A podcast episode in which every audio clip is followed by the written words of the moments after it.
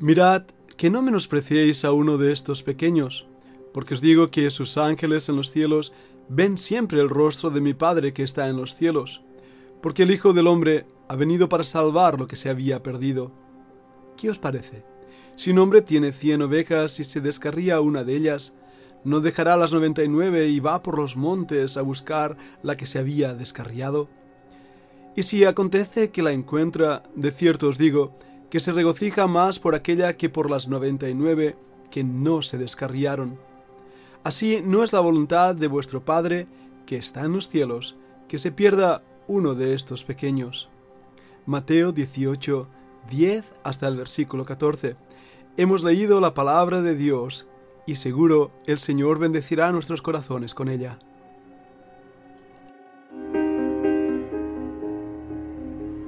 La Fundación Bíblica te invita a participar tanto de esta aula internacional hoy apegados a él, como a sus cursos online en mol.fundacionbiblica.com. También adoración de siervos todos los martes a las 7.30 de la tarde España a través de nuestro canal de YouTube. Para cualquier información escribe a fundacionbiblica.gmail.com. Aprendamos juntos del Maestro. Te esperamos.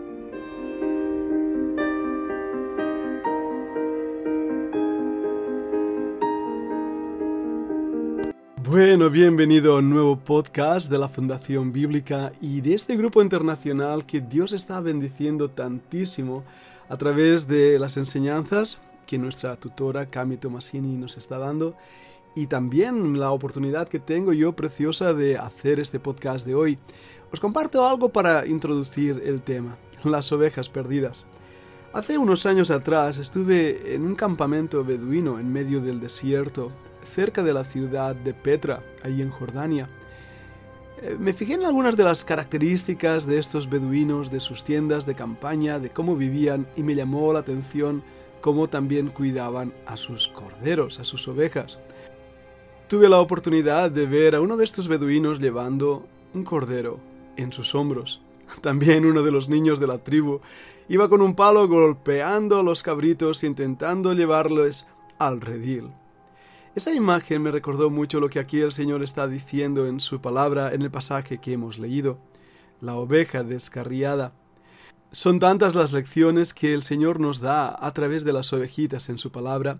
Si no has escuchado los podcasts que realizó Cami en cuanto al Salmo 23, quiero invitarte a que lo hagas. Seguramente lo encontrarás en nuestras plataformas. Ese salmo nos abrió los ojos a entender muchísimo más la relación del Señor con nosotros. Él es el buen pastor, el Roy, como se dice en hebreo. El Señor es un buen pastor y el buen pastor cuida de sus ovejas. Vamos a hablar un poco de ello, de esa oveja descarriada, de ti y de mí primeramente, antes de hablar del buen pastor. Bueno, lo primero que tengo que decir es que somos ovejas descarriadas. La palabra griega es planao. Es una palabra muy interesante que nos va a ayudar a entender mucho más de qué estaba hablando el Señor significa algunas veces en la forma pasiva ir errante, vagar.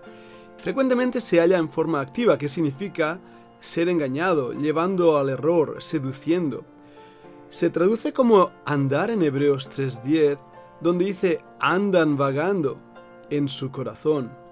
En otros contextos, esta palabra tiene el sentido de ser llevado al engaño, al error o también seducido. Es interesante porque en Apocalipsis 12:9 es usado al participio presente con el artículo definido. ¿Y esto qué quiere decir? Bueno, es un título dado al diablo, el cual engaña, así se traduce en varias de las versiones. Una, una traducción más ajustada sería el engañador. Y a menudo tiene el sentido de engañarse a uno mismo. Por eso es que esta palabra se traduce en varios lugares como andar, descarriar o descarriarse, errar, extraviar, seducir o vagar. Ahora pues podemos entender mucho más qué quiere decir la oveja descarriada. Está vagando, perdida, sí, pero es que ha sido seducida, engañada. Ha sido autoengañada incluso. ¿Y por quién? Ni más ni menos que por el diablo. Ahora, vayamos a la otra palabra, oveja descarriada. Esa palabra oveja es bastante interesante. La palabra en griego es probatón. Y hay otra palabrita, probatión, quiere decir oveja pequeña, y se encuentra en algunos textos como en Juan 21, por ejemplo. Pero la palabra que aparece no es cordero, que sería arnia, sino se usa esta palabra, probatón, para referirse a este ganado menor. Además, tiene sentido de ir adelante, esto es, del movimiento de los cuadrúpedos. Se utilizaba entre los griegos para denotar ganado menor y ovejas y también las cabras. En el Nuevo Testamento por eso solo se usa para referirse a ovejas. Literalmente, por ejemplo, en Mateo 12, 11 y 12. Pero también metafóricamente de aquellos que pertenecen al Señor de los creyentes. Las ovejas perdidas de la casa de Israel son mencionadas en Mateo 10 y versículo 6, o de aquellos que están bajo el cuidado del buen pastor.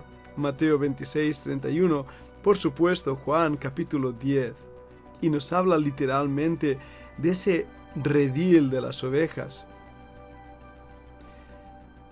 Es interesante porque también se refiere a aquellos que en el día futuro, cuando la introducción del reinado milenial habrá mostrado bondad hacia su pueblo terrenal, perseguido en la gran tribulación.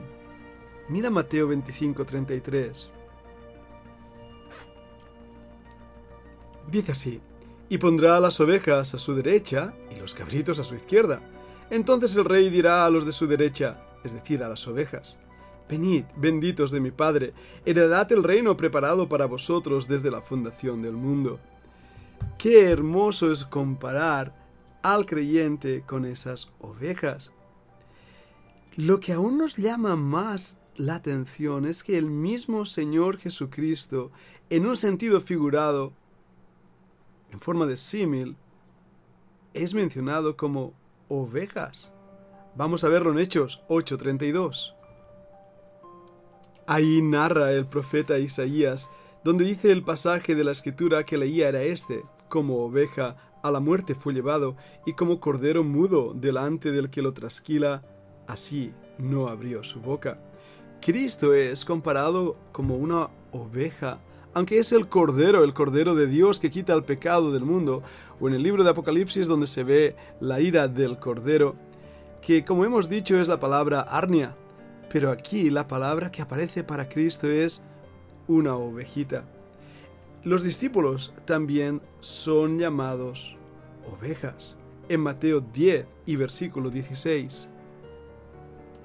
Qué pasaje tan extraordinario este, que nos habla de una realidad espiritual que a veces olvidamos. El Señor le dijo a los apóstoles y también nos lo dice a nosotros, He aquí, yo os envío como a ovejas en medio de lobos. Sed pues prudentes como serpientes y sencillos como palomas. En este pasaje nos da dos cosas importantes. Una es el peligro de nuestra misión y la otra el carácter que debemos tener ser sencillos como palomas, pero también prudentes. Porque hay muchos lobos a nuestro alrededor que disfrutarían comiéndonos y devorándonos.